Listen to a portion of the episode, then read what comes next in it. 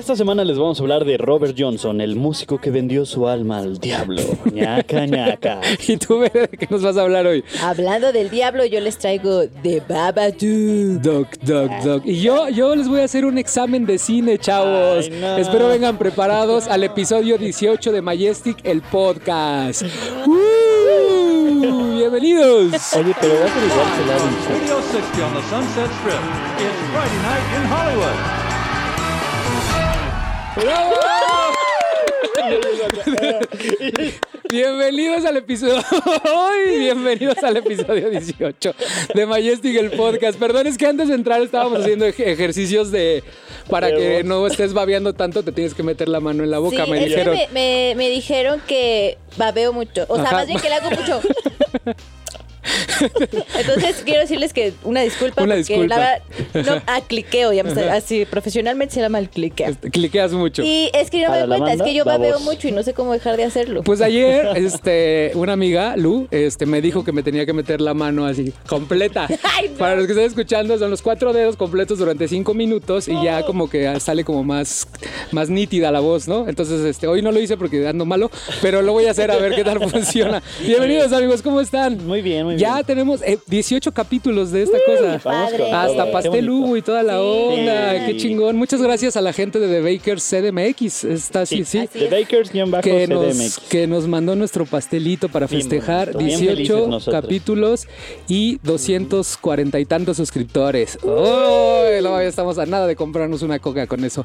Este, bienvenidos. Esta semana vamos a hablar de The Babado, que es parte de, de Mujeres Chingonas. También vamos a hablar de, de Robert Johnson, el músico que le vendió el alma al diablo.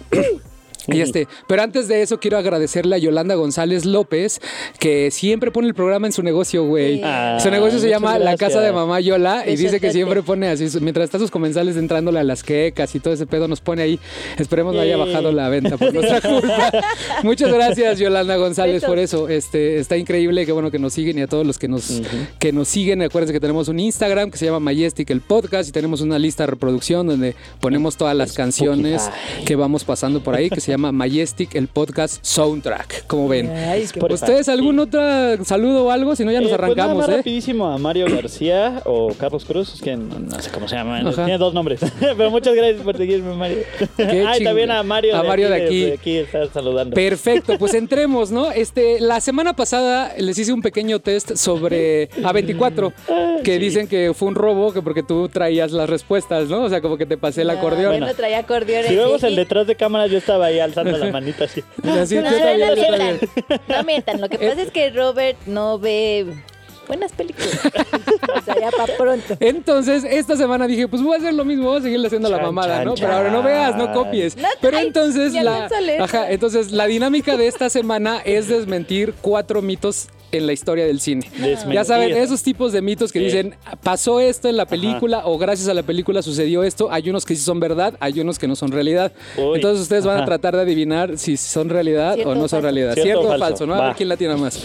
Quien, Ay, ay, quien la tiene más sabe más de, de cine que el otro. Y ya. Eso me pone más Tienes que poner mirada como de western. El primero, va el primero. El primero es sobre Fargo. El mito dice. Falso. El, el- el mito dice que una mujer murió congelada buscando el dinero de Fargo. Falso. Cierto. ¿Cierto o falso? ¿Cierto Falso. tú? Falso, Falso. tú. Tienes razón, Pug.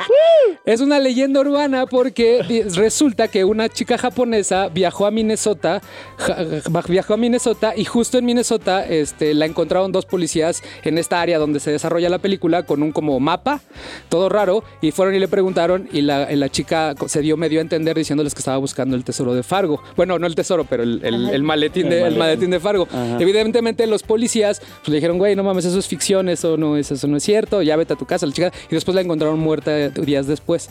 Entonces el sí mito, el mito dice que fue a causa de eso, pero no es cierto. La realidad es que la chica japonesa se murió, se suicidó en su hotel de Minnesota. ¿Qué ¿Cuántos pasó? días después de esto? no se perdiste. Va, va el segundo, ¿eh?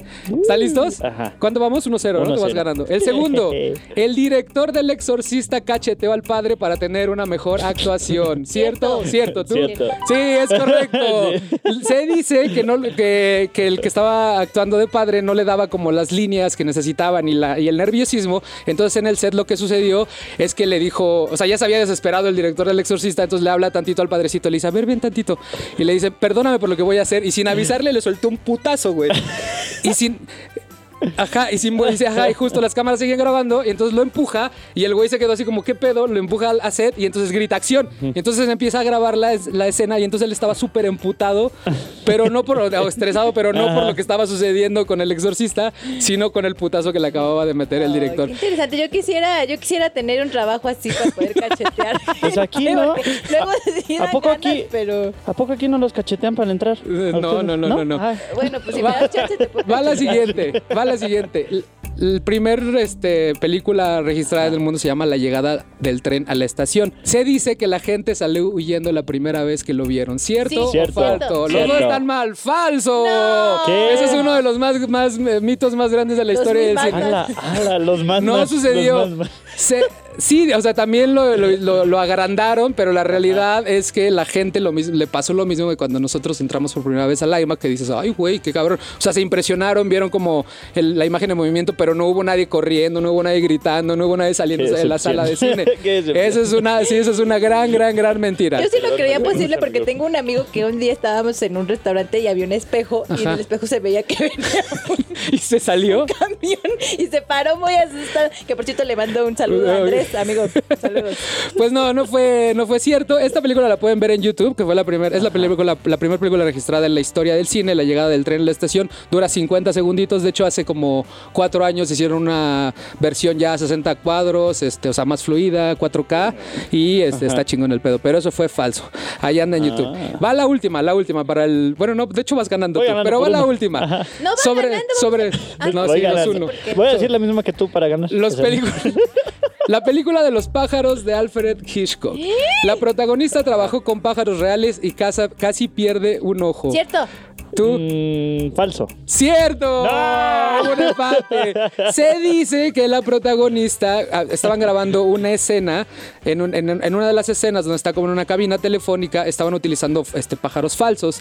Entonces Ah. ella ella en uno de los pájaros falsos chocó contra el vidrio, lo rompió y le lastimó la cara. Entonces ella dijo, ¿saben qué? Chinguen a su madre con sus pájaros falsos, mejor mándenme pájaros reales. Entonces en unas escenas en el ático y en otras escenas ya le pusieron pájaros reales y pues casi pierde un ojo. O sea, sí, estuvo tan cansado y tan traumático el tema que estuvo una semana después en cama así como Sí. hecha conchita, güey. Yo, yo, te, yo te había entendido que antes de trabajar en los pájaros había trabajado con no- pájaros. Y yo, no me pues no.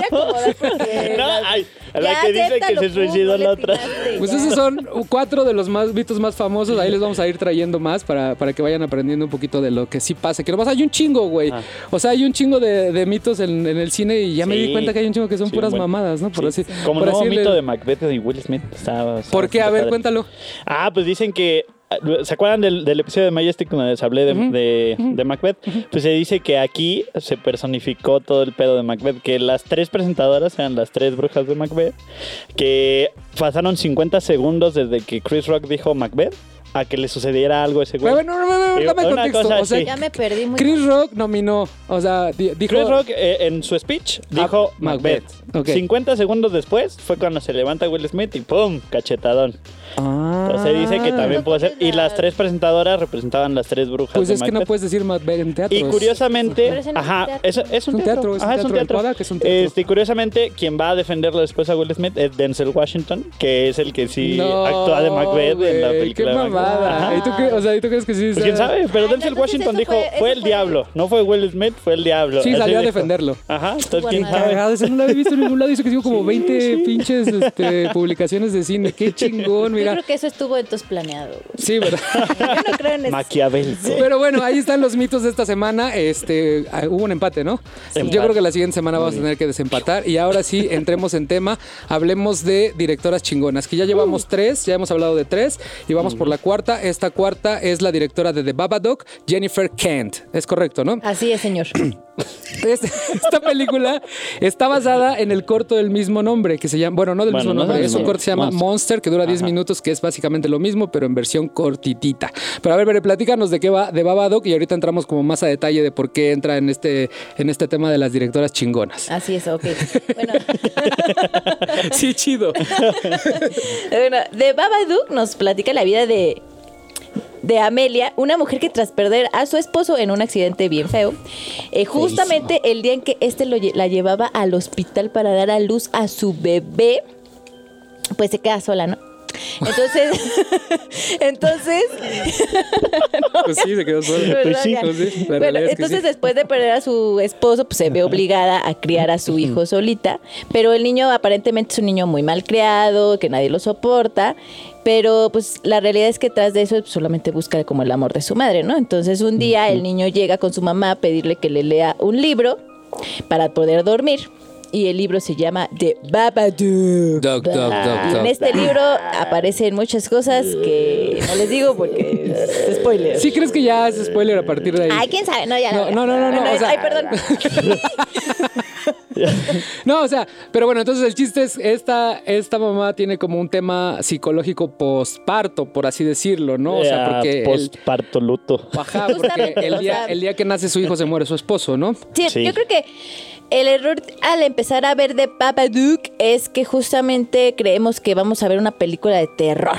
Y no, es una película que tiene mucho drama y obviamente pues el terror psicológico, que es de lo que más hablamos aquí, ¿verdad? Yes. Eh, entonces, eh, aquí pues nos platica mucho de cómo esta mujer, tras perder a su esposo, pues no logra vivir como su duelo, ¿no? Porque ella tiene que ser madre, ella tiene que crear un hijo, entonces no logra vivir este duelo y se abandona a sí misma y por ende pues también a su niño. Entonces ahí en la película vemos eh, un, un abandono en todo lo que la rodea, o sea, su casa tiene colores súper tristes, sí, ya la está todo. está triste. Ajá, que de hecho la, esta, la directora toda la, la paleta de colores la, la mandó hacia los terma- hasta los, hacia los fríos, justo Ca- por eso, ¿no? Casi, Para- casi parece blanco y negro. Ajá, casi, casi, Casi, parece, casi. casi parece blanco y negro. ¿Y por qué te gustó? O sea, ¿por qué crees que la gente la tiene que ver? Pues porque la verdad es una película que aborda un tema que es muy común, o sea, es un tema que podemos encontrar en nuestra vida cotidiana, obviamente representado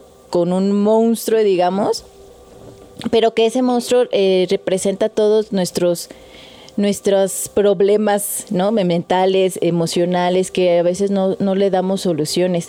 Entonces, me gusta mucho porque aquí al inicio de la película te presentan al niño como que a pinche chamaquito odioso, pero te vas dando sí, cuenta ah. que lo único que este niño busca es ayudar a su mamá y la verdad se me hace, a mí más que terror se me hizo una película súper bonita, súper bonita. o Sí, sea, es, es más humana, ¿no? que, Que terror. ajá, o sea, que, que nos muestra como, digo, esta cruda realidad que a veces muchas mujeres tienen que vivir, que es mujeres que quedan solas porque el marido falleció o porque el marido las abandonó y que la sociedad no las comprende, ¿no? O sea, que es una mamá desobligada, es una mamá mala, este niño es bien malcriado. Tendemos mucho como a juzgar. ¿no? Ajá, sin contexto. sin contexto, pero me gusta bastante que al final de cuentas es una historia muy bonita de cómo el amor de una madre es capaz de darlo todo por su hijo, o sea, incluso vencer sus propios demonios. Ajá. Ay, qué Ajá. bonito. Eso lo voy a utilizar Voy a para llorar. teaser, güey. No, sí está bien cabrón. Oye, y del lado del, del, hablando ya del terror, del lado del monstruo, ¿te gustó la representación? Porque no es el típico, no es el típico demonio que vemos en el cine, ¿no? Porque aparte está como más estilizado, hasta pareciera como un poco hacia Tim Burton, ¿no? Hacia el tema, tema- ¿Te gustó como la forma en la que está representado? Sí, sí me llama la atención porque justamente creo que al ser el Babadook como un libro infantil, Ajá. el monstruo pues es eso, o sea, parece como un Sí, dibujo, o sea, como algo, sí, digo, como algo que verías en un libro de- para niños, un libro de miedo. Entonces, a mí sí me gusta la representación, o sea, que yo sé que a mucha gente quizás no le gustó porque parece quizás eh, así pintoresco, ¿no? Ajá, sí, Ridículo. justo. Ajá, como ridículo. Pero para mí se va de la mano porque es también como Samuel, que es un niño que le teme a los monstruos, percibe ese ese ser que acecha a su madre, ¿no? Como un monstruo Yo le de- encuentro mucho de sentido libro. que sea Sí. así, la verdad. Está increíble. Y hay, un- hay una entrevista de la directora donde hace como un breakdown de, la, de las formas y de cómo es el approach hacia, hacia la película que está dirigiendo. Y hay una parte bien interesante que les quería comentar, que hay un momento en la película donde se están peleando madre e hijo, pero le está gritando unas cosas así de, no debiste haber nacido, o sea, casi, casi como de, Sí. de, muérete, maldito. Entonces en la entrevista ella dice que eso se considera abuso infantil. Entonces... Para Sí, que no las demandaran por abuso infantil, esas tipo de escenas se tienen que grabar de forma separada. O sea, la, la actriz que hace la mamá está grabando hacia uno del cast que está hincado y le está diciendo todas estas cosas culeras y, es- y después ya meten al niño y al niño le estaban diciendo que le iban a romper su juguete, o sea, como que para que quedara esta sensación, ajá, pero no puedes grabar tú al- al- a, la par ese tipo de escenas con niños porque, porque entras dentro del abuso infantil, güey, porque, Yes. sí es, porque sí es un tema muy bien delicado que al final se convierte la película en un tema entre mamá contra hijo, ¿no? O sea, es, es como muy denso. Y lo chingón, y la- mantuvo la esencia del cortometraje, porque el cortometraje Monster es exactamente lo mismo que la película, nada más que contado en siete minutos. Exactamente lo Qué mismo. chido. Entonces hagan ese ejercicio de ver como, como la película, eh, el, el cortometraje y después la película y se van a dar cuenta de cómo lo tiene bien claro esta, esta directora y pues súper, súper, súper chingona. ¿Algo más, ver que quieras hablar sobre, sobre Pues, Babadook? No, nada más que pues dense la oportunidad de verla y les digo, no esperen como estas películas, insisto, de mucho terror, sino que lo interesante de este tipo de cine es como adentrarnos en las emociones y en las situaciones que viven personas que nosotros ni siquiera Sí, sí, sí. este, conocemos, ¿no? O sea, no estamos como eh, asociados, digamos. no tenemos como el contexto Ajá. de ese tema. En general, ¿te gustó mucho la película? Sí, a mí, a mí la verdad sí me gustó. Y yo incluso la llegué a recomendar y, y a personas que se las recomendé me dijeron, no manches película. Cof, cof, Osvaldo. ¿Eh? Ah, Pero la verdad es que les digo eso, o sea, vean las, vean las cosas con la mente abierta. O sea, creo que, insisto, es lo interesante del cine. Sí, el otro día nos estábamos riendo de que te la pasas regañando a la gente de que, de que ven la- las cosas con la mente cerrada, ¿no? Por decirlo alguna. Pero sí, dense la oportunidad. Esta Sí. película en México ahorita solo la pueden rentar este, en cualquier plataforma que les dé Y autorización comprar de en Blu-ray también. O comprar en Blu-ray, o YouTube, en Apple, en Apple TV, en, este, en Sí. Cinepolis Click, creo que no. Pero estaba, estuvo un rato en Netflix, En ¿no? Netflix, sí, Pero ya la, ya la quitaron. El cortometraje sí está en, en YouTube. Se llama Monster. Y este Pug trae unos datos curiosos. Antes de entrar al, al ñañarómetro y que la califiques, te va a dar tiempo de que pienses. Que nos cuentes sobre los datos curiosos de, de Este, Babadook. pues un dato curioso, el primero es que realmente no era tan conocida la película y de hecho sola- solamente pegó con la crítica en un inicio.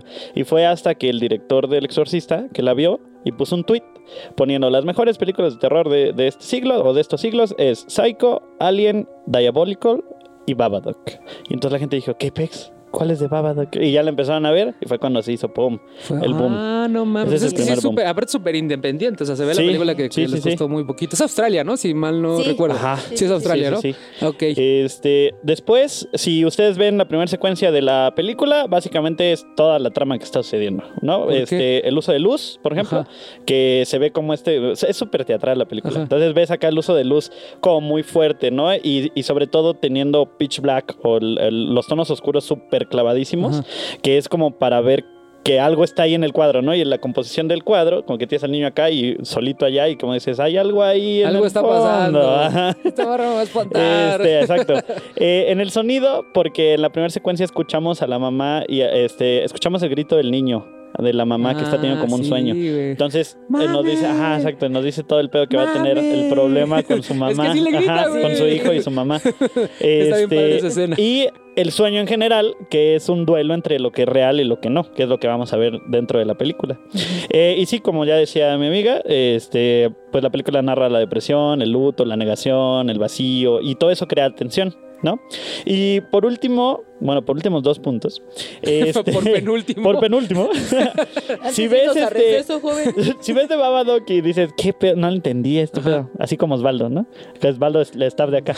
si lo ves, si lo ves, no lo entendiste, trata de verlo otra vez, pero ahora no veas, porque se centra mucho el personaje en, las, en los rostros de los, de los personajes. Ajá. Pero no trates de ver los rostros, trata de ver las manos, sobre todo, lo Te que dicen pasa mucho. en el. Te dice todo lo de la película.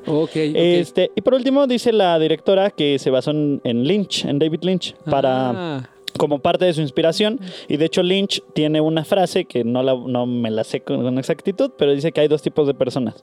Los que tienen un lado oscuro y los que ese lado oscuro lo conocen y lo, lo alimentan y todos- tienen que cerrarle la puerta de vez en cuando. Ah, ¿No? qué chingón. Pero no dicen qué película en específico, sino la cinematografía de David Lynch. la cinematografía de Ah, David Lynch, ok. y esa frase la dice en una entrevista de David Lynch. Ah, ok, perfecto. Que ahorita ya vende café, ya no hace cine. Quiero probar su café. Eh, chingón. Pues ahí está la, la- la recomendación de esta semana que entra dentro de la categoría de mujeres chingonas. Nos falta una, ¿verdad? Para, Así es. para acabar la- el Así recorrido es. de mujeres No chingonas. Espero ya hayan visto las otras. Este, ahora sí el ñañarómetro. mi. Ñañaroma- ñañarómetro. ¿Cuánto le pones? Para de. Ajá. Eh, le voy a dar. Ya me cuesta mucho calificar. Sí, yo aquí con los tambores de Sí, media hora. ¿Cuánto, cuánto, cuánto? Le vamos a dar un 9. Eh, ahí sí está arriba, güey. Está más arriba que la invitación y que las otras. O sea, sí es muy buena película, ¿eh?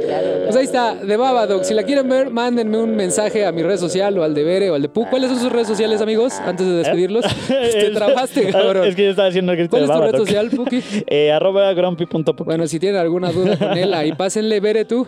Espero no equivocarme. Bere.ambal. Ajá, este, el mío es fo.fet. Si necesitan que les mandemos el link de la película donde la renten, donde la renten, ¿eh? Sí, sí, sí. Guiño, guiño. Guiño, guiño, donde la renten, mándenos, mándenos, este, mándenos un mensaje y este, ahí les, les pasamos como, Yes. como el, el dato, ¿no? Pues muchísimas gracias. Nos voy a tener que despedir ahorita porque No. vamos a hablar de Robert Johnson No. y se vienen dos señores, ¿no? Espera, espera, ¿viene Robert? ¿Viene Robert? Viene Robert Nah. y viene, tenemos un debut hoy. Muchísimas gracias, amigos. Mientras los vamos a dejar con una canción de los Foo Fighters, hablando del desgraciado fallecimiento de Ay, Taylor Hawkins. Los dejamos con A- Iron Rooster, que justo habla sobre ponerte a pensar en las cosas que dejaste de hacer mientras crecías. Está bien triste, les voy a romper la madre tantito. Regresamos a Majestic, el podcast. Gracias, chicos. Eh, adiós. Uh.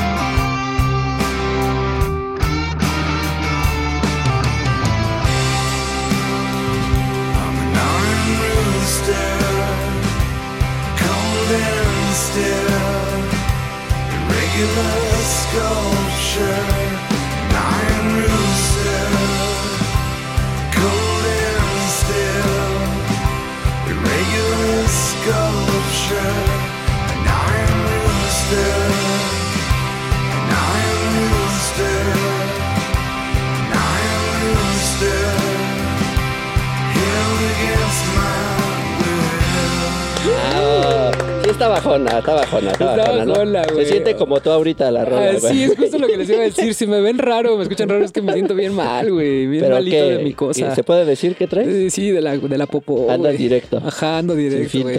Pero bueno, no hablemos de esos temas en el podcast. Este, bienvenido, Robert. ¿Cómo está usted? No, feliz Un aquí, placer. Se te ¿y extrañó usted? muy Ay, cabrón, la verdad. al contrario. Tú mismo Al dijiste que. Pero ya vi que este que cuando estoy yo haces trampa con los, ¿Por con qué? los exámenes. O sea, ¿Eso aquí sí te lo este sabías? Sí, este sí me lo sabía. No mames, Eh, no. La diferencia es que este no se lo pasaste a ver. eh, güey. Sí, más bien. Este sí ya bien, estuvo, parejo. Este pues bienvenido, mi Robert. Y hoy tenemos un debut, amigo. Sí, es primerizo, El el Agus. ¿Cómo estás, Agus. Agus? Bien, bien, gracias por invitarme. Cuéntale a la gente, este, a qué te de- a qué te dedicas, mano. O sea, cuéntanos por qué tienes bien, veniste con nosotros a hablar sobre Robert Johnson. Ok, yo vengo a hablar de Robert Johnson, soy ingeniero de audio aquí en la empresa y aparte tengo educación musical. ¡Ay! ¿Viste? o sea, no soy músico. No, no, no. Tengo educación Ajá, musical. musical. Ok, Ajá, qué sí. chingón. Ya sabes tocar la guitarra, Sí, también, el piano, también, el maraca. también. Ah, y entonces, Agus. La La flauta. primaria era Ah, la flauta. oficial. Ah, bueno. Qué chido, güey. Y justo, justo conociendo tus habilidades, güey, de, de músico, bueno, de educación musical, el otro día estábamos hablando sobre Robert Johnson, entonces dije, va, hablemos de él en el podcast, ¿no? De Robert Johnson, el músico que se cree que le vendió el alma al, Al diablo, diablo. güey, y que hay varias películas y varios doc- documentales que hablan del tema. Este, pero primero, amigo, platícanos quién era, o sea, danos contexto sobre Roy- Robert Johnson y cómo es que sucedió este tema del- de la venta, de la vendimia con el diablo, del- del Bueno. trueque. Del trueque con el diablo, para empezar a hablar sobre un bluesista, hay que tener en cuenta que el blues, eh, el músico de blues es el que marcó toda la pauta para decir que el músico es jugador, mentiroso, mujeriego, estafador, porque viene de toda la corriente del blues. Empezamos desde que Robert Johnson era, era hijo de, de un de un jornalero Ajá. Que iba pasando por el pueblo en una etapa donde su, su madre se, tenía broncas con su marido, ¿no? Entonces, a partir de ahí, él creció en un, en un ambiente un poco difícil y el día que se enteró quién era su verdadero padre, de- decidió cambiarse el nombre para ponerse su nombre artístico, que es Robert Johnson. Ah, ok, o sea, se, llamaba Robert Johnson, ok. Y entonces él era músico antes del tema con el, con el diablo, Él- ¿cómo, qué, cómo, Él, cómo él pasó? era un músico como el que lo ta- catalogan como músico mediocre, que no era muy bueno. sí, güey. Pocas palabras. Sí, sí, lo- lo Yo tenían- entro dentro de esa categoría. Sí, lo, lo tenían catalogado a él como, como un músico del montón que no tenía gran sapiencia, pero tuvo sucesos en su vida que eran que lo marcaron demasiado. Él se casó a la edad de 16 años la primera vez y, y su primera esposa eh, cuando sale embarazada en el momento del parto fallece No, me digas junto con eso. el niño. Con el entonces, niño, entonces lo que lo que sucede, donde empiezan las leyendas, es que él cuando fallece su, su pareja eh, se desaparece por algunas semanas, ¿no? Ya algunos dicen semanas, otros año y medio, meses. Y es que además la familia de ella lo acusaba, ¿no? Que por haber este, practicado esta música del diablo fue que se murieron El blues, los dos. hablando del Ajá, blues. Por el blues. No, y toda la familia lo acusaba a él, que fue por eso que se Y, murió. y él había decidido dejar el blues y cuando fallece decide retomarlo. Entonces, en esta parte de su historia es donde se, se platica que, que él vendió el, el alma al diablo en una encrucijada, que llegó a la encrucijada, el diablo le pidió la guitarra y se la afinó con notas que él Acá nunca había mágicas. escuchado, notas mágicas. O sea, cuando se desapareció del pueblo, dicen que sucedió todo este tema del, del- del- de la encrucijada, ¿no? Exactamente. Cuando desaparece del pueblo dicen que sucedió este tema eh, de la encrucijada y él lo menciona en seis de sus canciones. Ay, cabrón, órale, güey. O sea, como que fue dejando pistas de lo que había sucedido. Exactamente. Entonces, cuando regresa, ya era, ya no era uno del músico mediocre. No, ya era, ya era el, el mejor guitarrista de la época y No, compositor. En sí se cuenta que que él llegó a un punto en el que escuchaba en el radio y parecía que no estaba poniendo atención y él podía tocar la- las canciones que había escuchado en el radio mientras estaba platicando con otras personas. O sea, de la nada se convirtió en un pinche Sí, tenía genio de la, genio, en un genio de la, la- la- música. ¿Y qué? ¿Entre qué esquina y qué esquina es? Digo, para ir, ¿no? Por ahí. Es que encrucijada es un, Es es un una- cruce de es un cruce de camino, ¿no? Ajá, Porque ajá. el término sí está como, bueno, el cruce de como camino. ya, es un Un de crossroad, camino, ¿no? Que le llaman. exactamente. Ok, entonces, pero tengo entendido que a- a- independientemente de esto, él no fue famoso, ¿no? Mientras vivió. No, no, no, él no fue famoso en sí, este, él se, se volvió famoso tiempo después, eh, ya que había fallecido, ya que un, un empresario empezó a, a reproducir su música en fonógrafos. Y entonces este, la gente empezó a escucharlo y así fue como se difundió. En sí él grabó 43 veces, pero solamente grabó 20, me parece que 29 canciones. Órale, bien poquito, güey. Sí, so- fue lo único que grabó y el resto de los tracks fueron repeticiones. con- Y tú, siendo un estudioso de la música, sí es una buena música la de Robert Johnson, la de cuando le vendió el alma al diablo. O sea, el claro. blues que toca sí es muy bueno. Sí, sí, sí, él, él es un parteaguas en la historia de la música, ¿Por qué? porque es la mayor influencia del rock.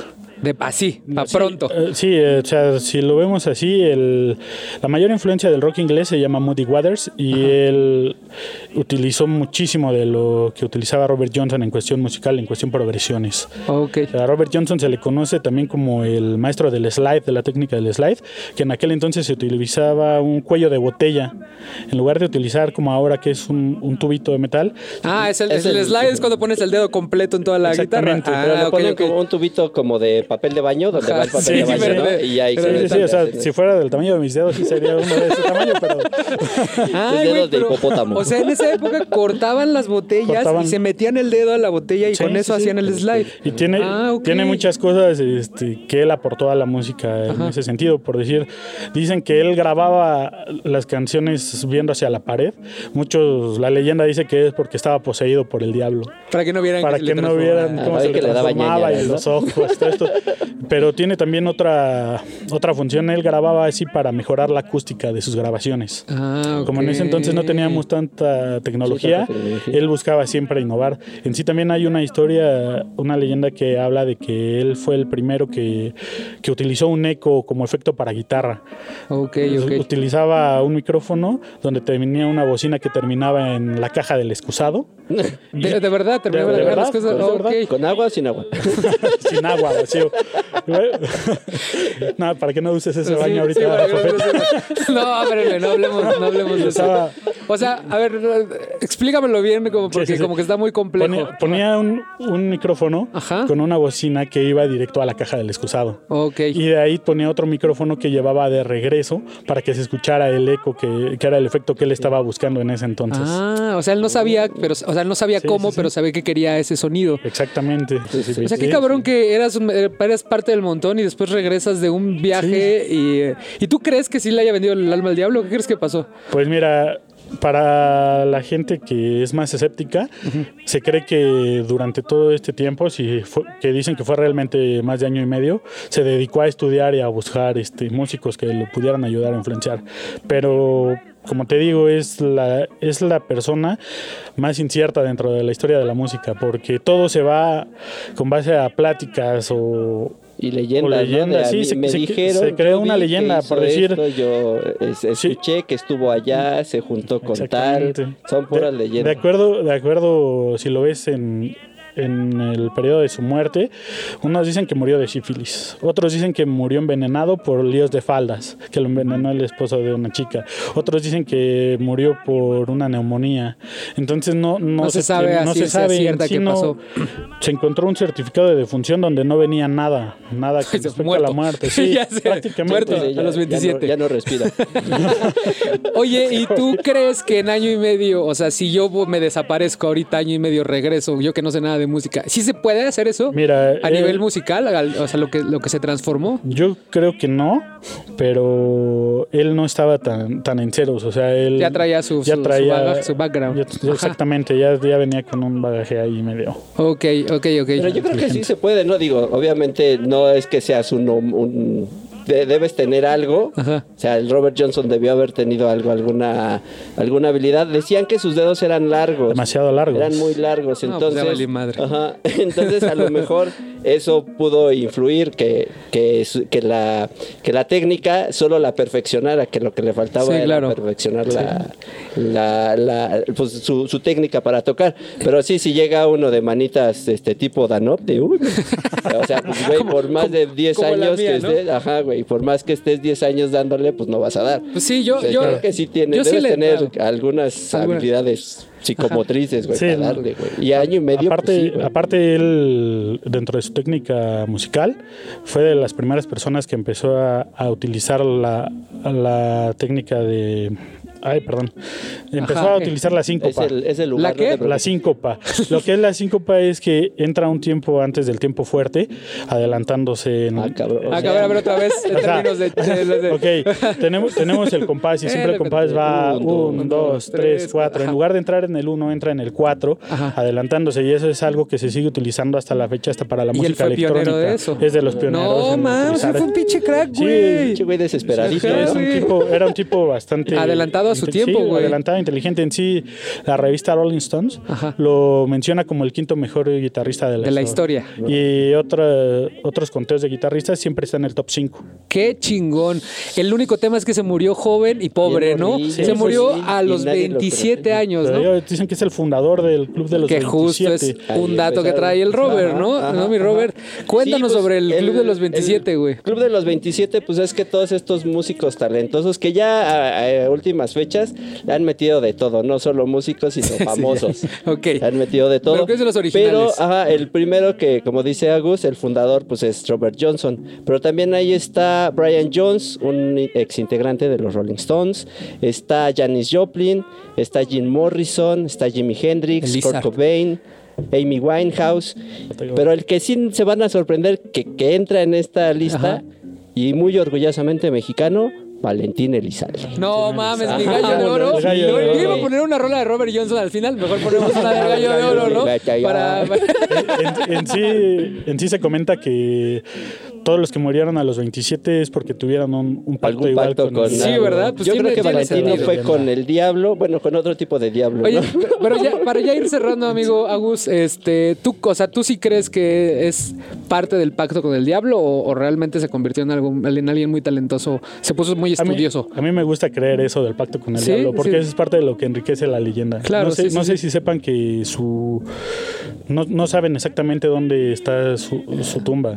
En sí, un- la primera de, la- de las tumbas que está eh, la pusieron los de CC Top, otra la puso Sony Music, que es la disquera, y otra la pusieron gente Pero nadie. Pero todas en Nadie diferente sabe. lugar. Eh, Sí, tiene tres, tres Ah, lugares diferentes. Entonces, Pues, por si Pues no ya no llegas, saben, no ya- cuál no, es la es que verdadera. nos queda más cerca la Y- de Sony. y aparte dicen que, que lo enterraron, como dicen en una de sus canciones, que quería que fuera enterrado abajo del árbol donde estaba la encrucijada del diablo. Y hay, una, hay un documental en Netflix, ¿no, amigo? Sí, justo en Netflix está eh, Devil at the Crossroads, es in- encrucijada con el diablo. Que justo habla que del esta tema. parte ajá, es toda la pues la, el, la- el documental sobre Robert Ajá. y ahí te cuenta aquí este pues te van tiene varias entrevistas En- de la gente que que participa está Terry Harm- Harm- Harmonica Bean Ok, ok, ok. está Rory Block está Eric Clapton Está también el mismísimo Steven Johnson, y aquí va, Keith Richards también, También. está.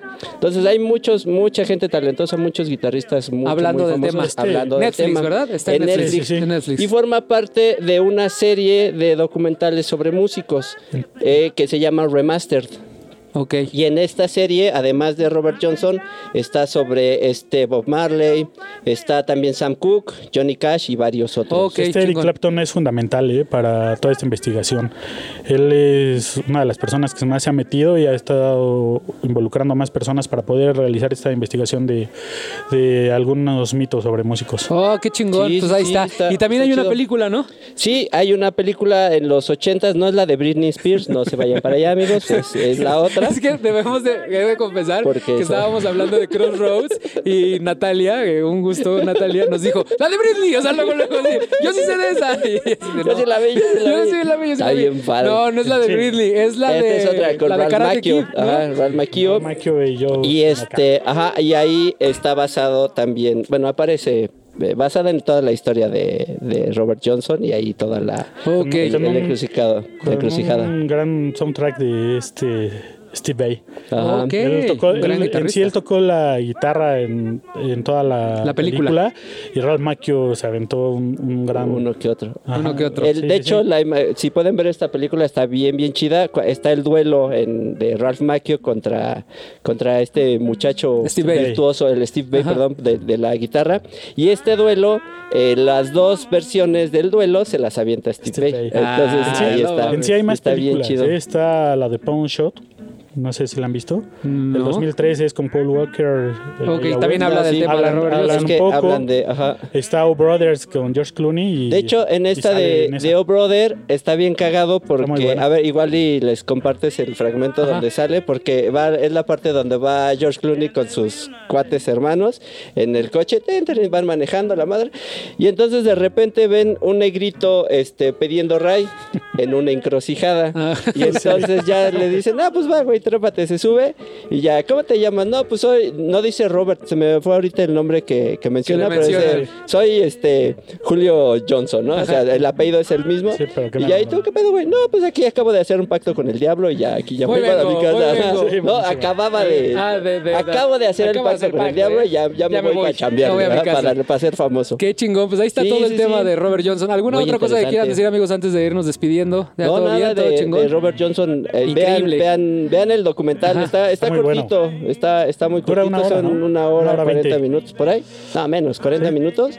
Y también la película de, del Ralph Macchio, ahorita que está de moda Está con, muy buena. con Karate Kid. Con Karate Kid. Veanla, ok. está, están, están muy, muy buenas las dos. Perfecto. Tú, amigo Agus, antes que quieras, eh, algo otra cosa que quieras decir antes de despedirnos. No, ¿Todo pues gracias por invitarme. Ah, qué padre. Tu Yo les- primera vez. Yo primera hace vez. cuatro años hice una vez? investigación de Robert Johnson y lo convertí en un explainer. Ah, también es de Este, y si bueno. no tienen, está muy bueno. si no tienen este, mucho tiempo, este dura cuatro minutos y medio. Este se llama Robert Johnson y el pacto con el diablo. ZDU, así ZDU, eh, Robert Johnson y el pacto con el diablo. Si quieren el link, este, échenme un grito y se los paso.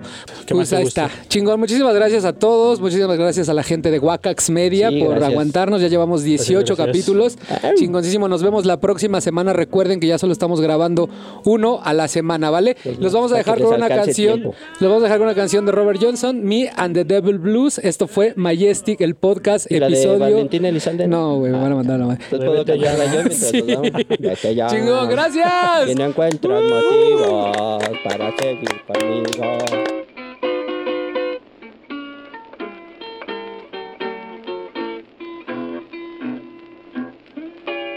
Early this morning, when you knocked upon my door,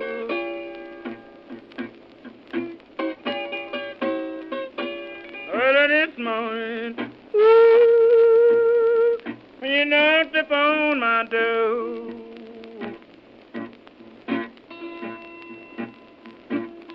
And I said, hello, Satan. I believe it's time to go.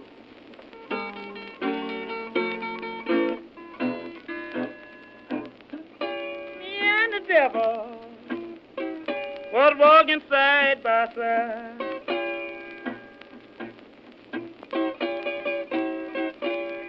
And devil ooh, was walking side by side.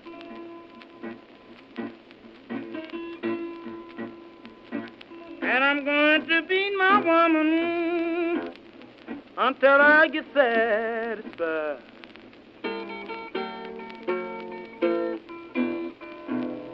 She said you don't see why that you would dog me round. Baby, you know you ain't doing me right, don't you? She said you don't see why ooh, that you would dog me round.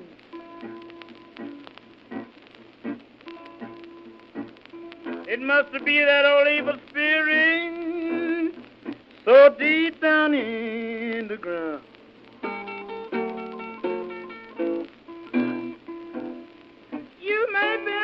daddy I'm on a highway. Baby, I don't care where you bury my body when I'm dead and gone.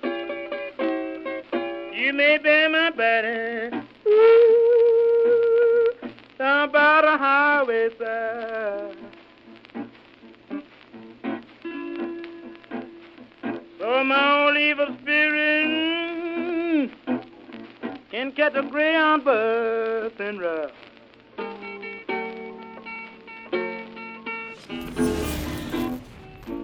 Guacax Media presentó